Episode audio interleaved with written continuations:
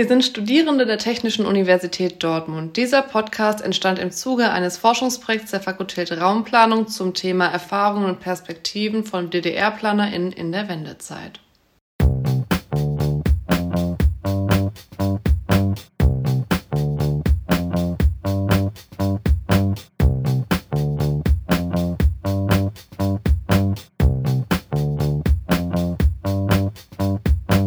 Hallo und herzlich willkommen zu einer weiteren Folge.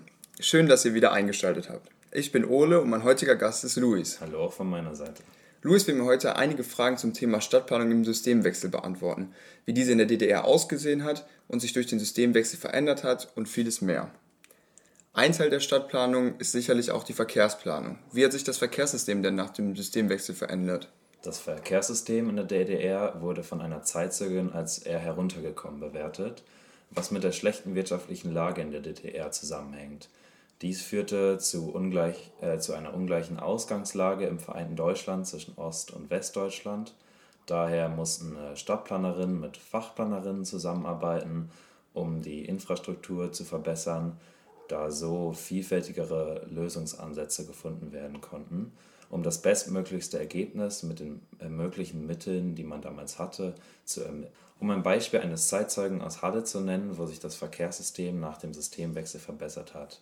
Hier wurde durch die HAWAG, die Hallische Verkehrs AG, ermöglicht, welche durch öffentliche Gelder gefördert wurde. Hier wurde ein Straßenbahnnetz äh, verbessert, was dann zu einer autoarmen Innenstadt führte. Heutzutage darf die Altstadt eigentlich in keiner Stadt mehr fehlen und ist oft Dreh- und Angelpunkt einer Stadt, gerade für Touristen. Wie sahen denn eigentlich die Altstädte in der DDR aus? In der DDR mangelte es an Ressourcen, Geldern und es gab auch keine Investitionen, wie wir das zum Beispiel gerade bei der Verkehrsplanung gehört haben. Äh, das lag unter anderem wieder an der schlechten wirtschaftlichen Lage der DDR. Das hatte zur Folge, dass die Instandhaltung, Sanierung und Pflege der historischen Bausubstanz in der DDR kaum möglich war. Ähm, die DDR-Regierung hatte aus ideologischen Gründen äh, auch einfach kein Interesse am Erhalt der Altstädte. Ähm, das Bauen beschränkte sich ab Mitte der 50er auf industrielles Bauen, was hauptsächlich für die Errichtung von relativ gleichen Wohnraum im großen Stil stand. Ähm, so blieb natürlich wenig Geld für die Altstadterhaltung übrig. So kam es zu maroden Altstädten, weshalb einige Gebäude abgerissen wurden und es teilweise unbewohnbare Wohnungen gab.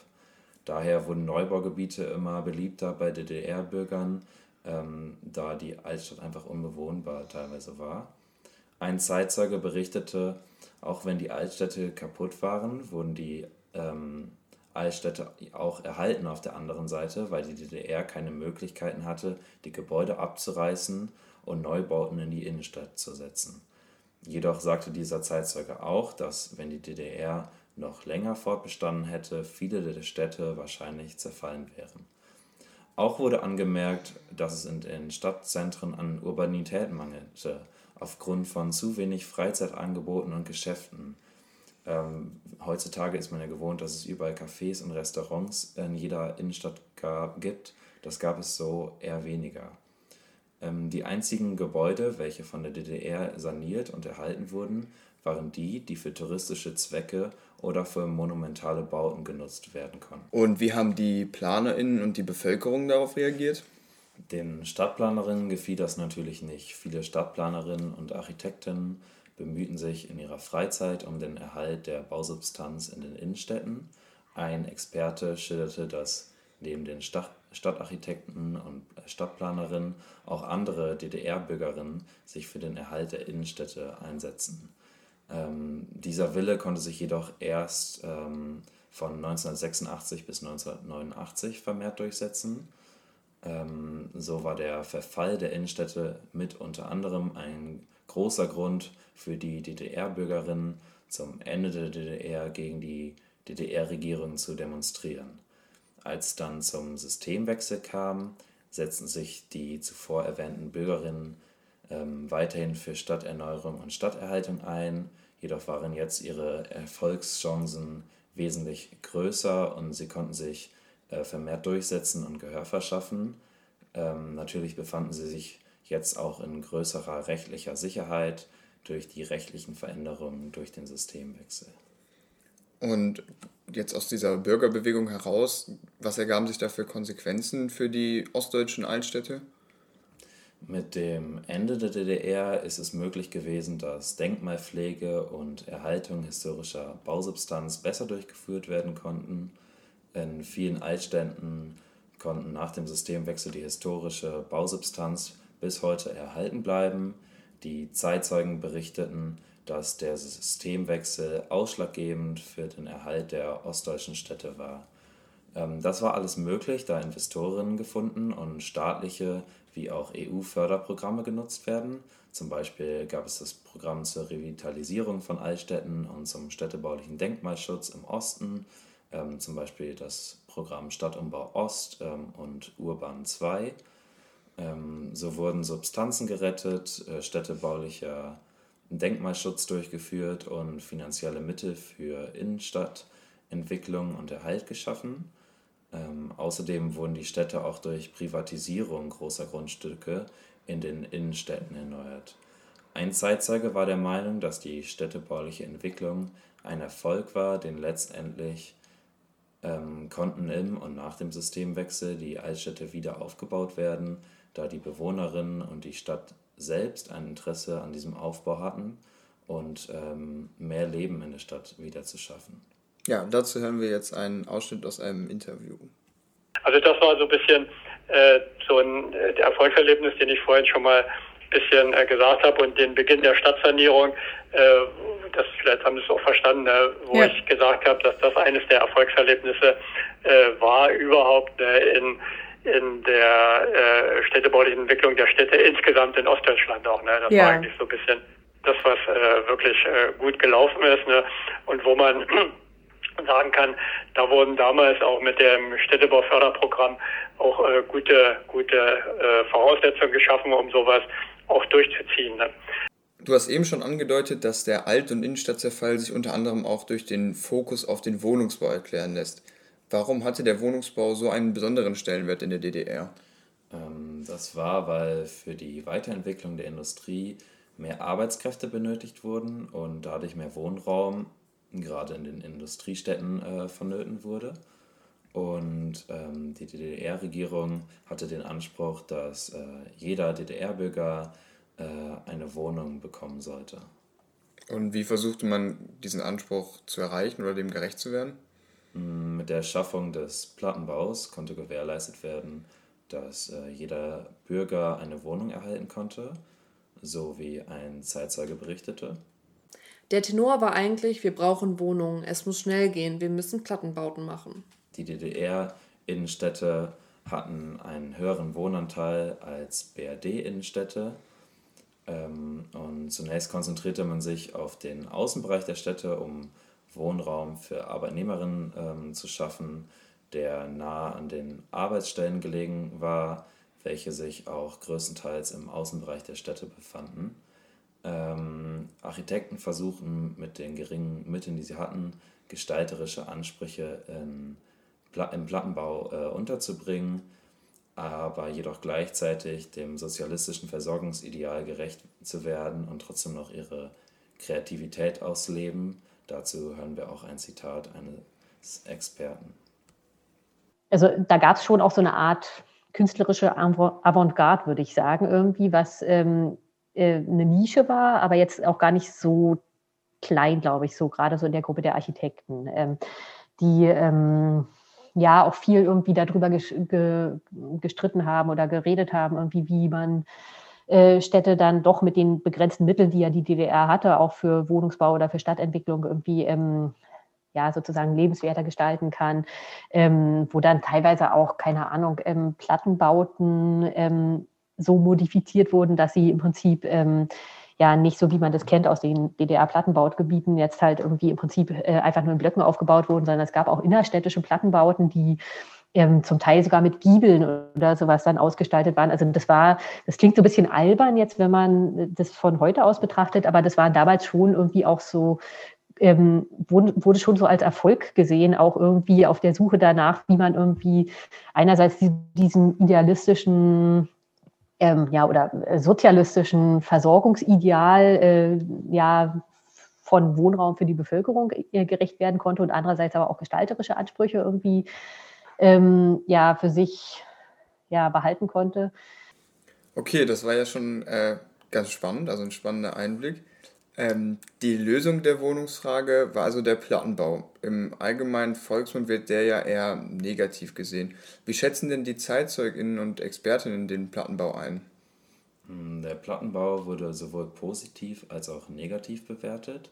Positiv wurde angemerkt, dass äh, Bewohner aus den Plattenbaugebieten profitierten von ihrer Wohnlage, weil in den Wohngebieten sofort Sozialeinrichtungen, Schulen, medizinische Einrichtungen, Kindertagesstätten, Dienstleistungs- und Handelseinrichtungen und vieles mehr gebaut wurden.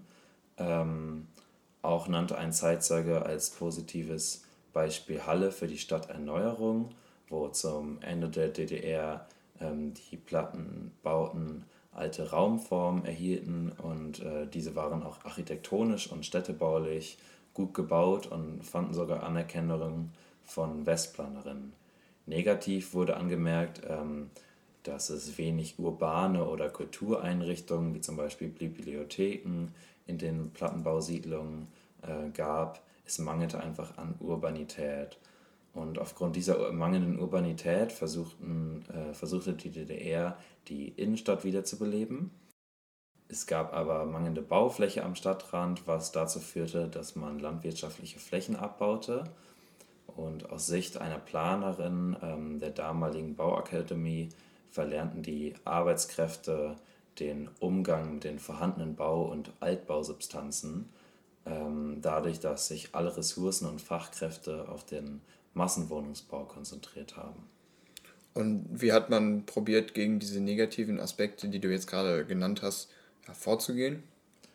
Ähm, ja, das Bauwesen wurde in den 80ern teilweise zurück in die Innenstadt verlagert, um nicht noch weitere Grünflächen im Außenbereich für den Wohnungsbau zu beanspruchen. Das war jedoch ein eher schwieriger Prozess, da die Gerätschaften, mit denen am Stadtrand gebaut äh, wurden, nicht äh, gedacht waren, um in engen Straßen in der Innenstadt angewendet zu werden, äh, um industrielle Plattenbauten zu bauen. Ähm, und die Infrastruktur der Innenstädte war nicht für die Gerätschaften ähm, geeignet, die für das Bauen am Stadtrand genutzt, äh, worden, äh, genutzt wurden. Ähm, und die DDR musste einen Lernprozess äh, vollziehen und sich den Gegebenheiten der Innenstadt anpassen, um in in der Innenstadt effektiv zu bauen. Ähm, jedoch führte der Geld- und Ressourcenmangel ähm, eher zum Scheitern der Verlagerung des Bauwesens ähm, vom Stadtrand in die Innenstadt. Und wenn man an Stadtentwicklung denkt, fällt auch oft der Begriff Suburbanisierung. Ähm, hat diese auch in der DDR stattgefunden und wann? Hm, Suburbanisierung fand in ganz Deutschland statt in der DDR, eh, ehemaligen DDR jedoch erst später, nach dem Systemwechsel und äh, in einem deutlich kürzeren Zeitpunkt. Hm, die DDR trennte klar zwischen Stadt und Land.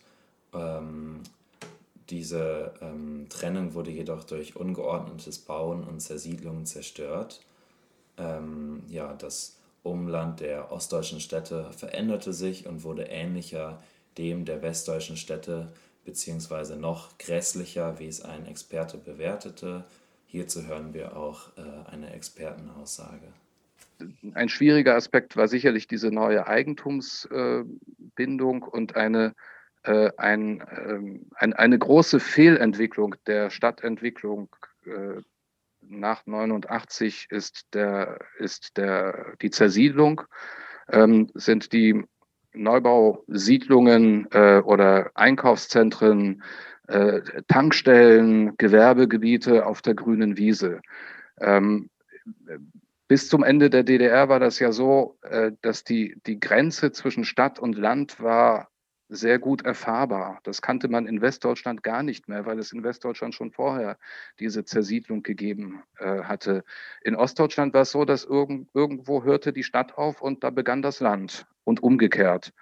Ähm, und das war, das war ein großer Wert, den viele damals auch schon ähm, erkannt haben. Und es gab damals auch schon viele Leute, die äh, gewarnt haben vor einer unkontrollierten, wilden Bautätigkeit an der Peripherie. Aber genau das ist eingetreten. Und das hat auch viel mit Eigentumsverhältnissen zu tun. In den Innenstädten waren die Eigentumsverhältnisse sehr kompliziert.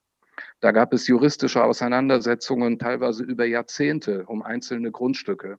Das heißt, ein Grundstück zu erwerben oder sogar vielleicht mehrere Grundstücke, um etwas Größeres darauf zu errichten, war damals in den 90er Jahren sehr kompliziert. Außerhalb der Stadt war das ganz einfach, denn da gehörte das Land oftmals den landwirtschaftlichen Produktionsgenossenschaften.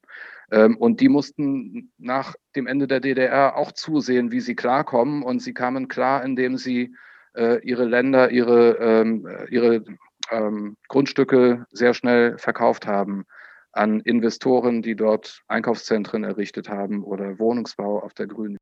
Ja, jetzt haben wir in diesem Einspieler schon ein paar Gründe gehört, warum die Suburbanisierung im Osten stattgefunden hat. Ähm, Gibt es darüber hinaus noch irgendwelche Gründe? Hm, da wurden verschiedene Gründe genannt. Ähm, das neue wirtschaftliche Potenzial und das Aufzeigen eines alternativen Wohnens wurde durch die Bürgerinnen aus dem Westen in die ehemalige DDR importiert und ähm, das, diese führten laut einem Experten dazu, dass Bürgerinnen, die die finanziellen Möglichkeiten hatten, sich ein Wohnhaus außerhalb der Stadt ähm, bauen wollten. Ähm, und das verirrte zu einer Veränderung der städtebaulichen Struktur. Ein Zeitzeuge berichtet, ähm, Bürgerinnen importierten aus dem Westen den Wunsch nach einem Leben im Einfamilienhaus, nach jahrelangem Leben im Plattenbau. Hierzu hören wir auch eine Zeitzeugenaussage. Und dann mit der Wende auch ein bisschen das Bedürfnis, ein Familienhaus zu bauen. Das war so ein bisschen der Wunsch aller. Über 80 Prozent haben hier im Plattenbau gewohnt. Die Städtestruktur war schwer von dem Plattenbau geprägt. Dann hat man also gesagt, wir wollen jetzt auch Einfamilienhäuser. Auch Westzugezogene ähm, wollten oft ein Eigenheim an Stadtrand haben und nicht in der Stadtmitte leben. Ähm, es hat sich also laut Expertinnen und Zeitzeugen der Wunsch nach dem Westleben bei einigen ehemaligen DDR-Bürgerinnen eingestellt. Ähm, das wurde auch verstärkt durch einen starken Anstieg des Autobesitzes und ein größeres Angebot an Einkaufszentren auch außerhalb der Stadt. Du hast jetzt die Einkaufszentren außerhalb der Stadt angesprochen. Ähm, warum wurden die denn überhaupt ja, außerhalb, nach außerhalb verlagert? Ähm, da sich durch die Privatisierung die Eigentumsverhältnisse in der Innenstadt änderten, war es zu kompliziert für ähm, größere Entwicklungen in der Innenstadt, laut eines Experten. Ähm, die Eingemeindungen fanden noch nicht statt und die Dörfer und Städte konnten so nach Wiedereinführung der kommunalen Selbstverwaltung eigene Entscheidungen treffen. Ähm, und dabei bauten Investoren Einkaufszentren vor den Städten. Dies war durch den erhöhten Autobesitz möglich und diese Einkaufszetten hatten somit eine Sogwirkung auf Ostdeutsche. Hierzu ein Zitat eines Zeitzeugen ähm, mit dem neuen Angebot, wo uns natürlich schon die Augen übergegangen sind nach dem, was die da hatten und sahen plötzlich, was alles im Westen auf den Ladentischen lag. Mm, also ähm, wollte man auch den Lebensstil oder die Angebote aus dem Westen im Osten haben. Ähm, die Altstädte mussten zunächst saniert werden und es mangelte auch an Platz für große Einkaufszentren, weshalb diese halt an den Stadtrand verlagert wurden. Äh, es hat also auch eine Suburbanisierung in der DDR stattgefunden. Ähm, welche Folgen brachte die jetzt so für die ostdeutschen Städte, die ja auch stadtplanerisch einen völlig anderen Ansatz vor dem Systemwechsel hatten? Hm, durch den Wunsch des Lebens am Stadtrand kam es im Zuge der Errichtung neuer Einfamilienhäuser zu einem Neubauboom. Hm, der in DDR, DDR beliebte Plattenbau war nicht mehr das planerische Ideal. Ähm, ja, der Plattenbau war im Systemwechsel stark von Abwanderung getroffen, was zum Imageverfall führte und äh, teilweise Problemviertel entstehen ließ, da Besserverdienende es sich leisten konnten, wegzuziehen andere aber nicht, während soziale Vorrichtungen geschlossen wurden. Diese Abwanderung war oft Folge der schlechten wirtschaftlichen Lage der Städte und der damit verbundenen Arbeitslosigkeit, ähm, wodurch Bewohnerinnen in den Westen auf der Suche nach Arbeit abwanderten und es zu großem Leerstand kam. Außerdem entstanden Brachflächen durch die Stilllegung von Industrie oder ähm, Landwirtschaftsbetrieben oder den Abzug der Roten Armee. Hm, diese sollten neue Funktionen erhalten, aufgewertet und neu bebaut werden, so berichteten mehrere Experten. Hm, ja, und die gängigste Form der Flächenumnutzung der, äh, war die Errichtung von Einkaufszentren in den Innenstädten, vermehrt in den 1990er Jahren oder den frühen 2000er Jahren, um ein Gegengewicht zu den eben angesprochenen Einkaufszentren am Stadtrand zu schaffen. Beim Erbauen der neuen Einkaufszentren wurden sogar mangelnde planerische oder gestalterische Qualität in Kauf genommen.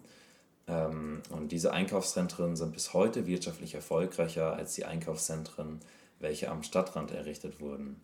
Jedoch erklärt ein Experte auch, dass die Errichtung der Einkaufszentren in der Innenstadt auch negative wirtschaftliche Folgen hatte, da sie zur Verdrängung des inhabergeführten Einzelhandels führte ähm, und so eine schlechte wirtschaftliche Handelsstruktur zur Folge ähm, in einigen Städten hatte. Dazu hören wir auch eine ähm, Expertenaussage.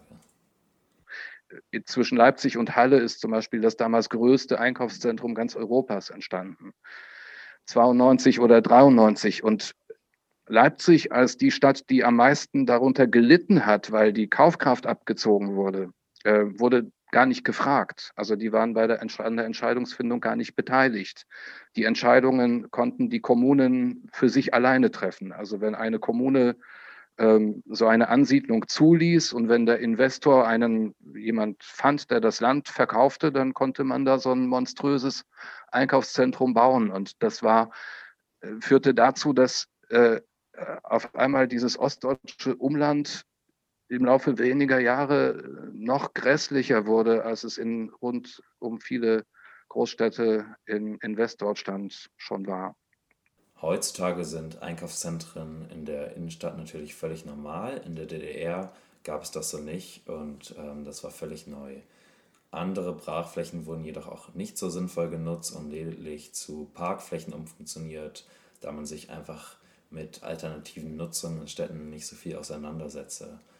Ähm, ja, die Pri Privatisierung der Flächen und Flächenumnutzung führte somit zu einem höheren und weiterhin steigenden Flächenverbrauch, obwohl die politische Zielsetzung, Zielsetzung eher zur ähm, Reduzierung dessen tendierte. In der Stadtentwicklung hat sich also nach dem Systemwechsel einiges geändert. Flächen wurden privatisiert und daher ganz anders genutzt. Du hattest gerade schon gesagt, dass die Plattenbauten oft großen Leerstand erlebten und die Menschen abwanderten. Hat man denn irgendwas getan, um die Städte wieder attraktiver zu gestalten? Hm, Stadtplanerinnen und Politikerinnen versuchen einiges, um die Städte der ehemaligen DDR wieder attraktiv zu gestalten. Ähm, Universitäten und Hochschulen wurden wiederbelebt, was dazu beitrug, dass Studierende aus dem Westen und dem Ausland nach Ostdeutschland kamen, berichtete eine Zeitzeugin. Ähm, außerdem wurden mit der Unterstützung von Fördermitteln ähm, versucht, die Stadt wieder attraktiv zu machen so wurden zum Beispiel Plattenbauten begrünt oder teilweise ähm, rückgebaut. Ähm, dann wurde die Vernetzung ins Umland, Umland verbessert durch den Ausbau der öffentlichen Verkehrsmittelinfrastruktur, zum Beispiel die S-Bahn Mitteldeutschland äh, in und um Leipzig. Ähm, ja. Und ein Zeitzeuge bewertet den Systemwechsel durch die Attraktivitätssteigerung der Städte als positiv hm, er sagte als Zitat, viele, insbesondere kleine, kleinere Städte in Ostdeutschland, haben eine sehr positive städtebauliche Entwicklung genommen, äh, wirtschaftlich eher weniger. Industriestädte hatten den Verlust ihrer Funktion zu bewältigen. Ähm, nach dem Systemwechsel wurden viele Gemeinden vereinigt oder in größere Nachbarstädte eingemeindet. In Städten wie Leipzig, die eigentlich ähm, deutlich Einwohnerinnen verloren hatten, stieg die Einwohnerzahl daher. Und was wurde mit der schon dagewesenen Architektur gemacht, die jetzt von DDR-Architekten stammte? Im und nach dem Systemwechsel kam es zur Reduzierung und zum Abriss ähm, von DDR-Architektur, insbesondere der Plattenbauten. Aus heutiger Sicht seien solche Entwicklungen oft kritisch zu sehen, da der architektonisch-geschichtliche Wert dieser Gebäude äh, verkannt wurde. So sagten zwei Interviewte aus. Ähm, ja, die klassische sozialistische Stadt verschwand ähm, aus dem planerischen Repertoire, da Angebot und Nachfrage hierfür einfach fehlten und die sozialistische Stadt zum Beispiel durch das Leerstehen ähm, und die Problemviertel der Plattenbauten an Image verlor. Ja, damit sind wir auch schon am Ende angekommen. Vielen Dank dir, Luis, für den Einblick. Sehr gerne. Ähm, und damit verabschieden wir uns auch von euch. Beim nächsten Mal hören wir etwas über die Handlungsspielräume der PlanerInnen ähm, und unser Gast wird dann Hanna sein. Deswegen an der Stelle, tschüss. Tschüss.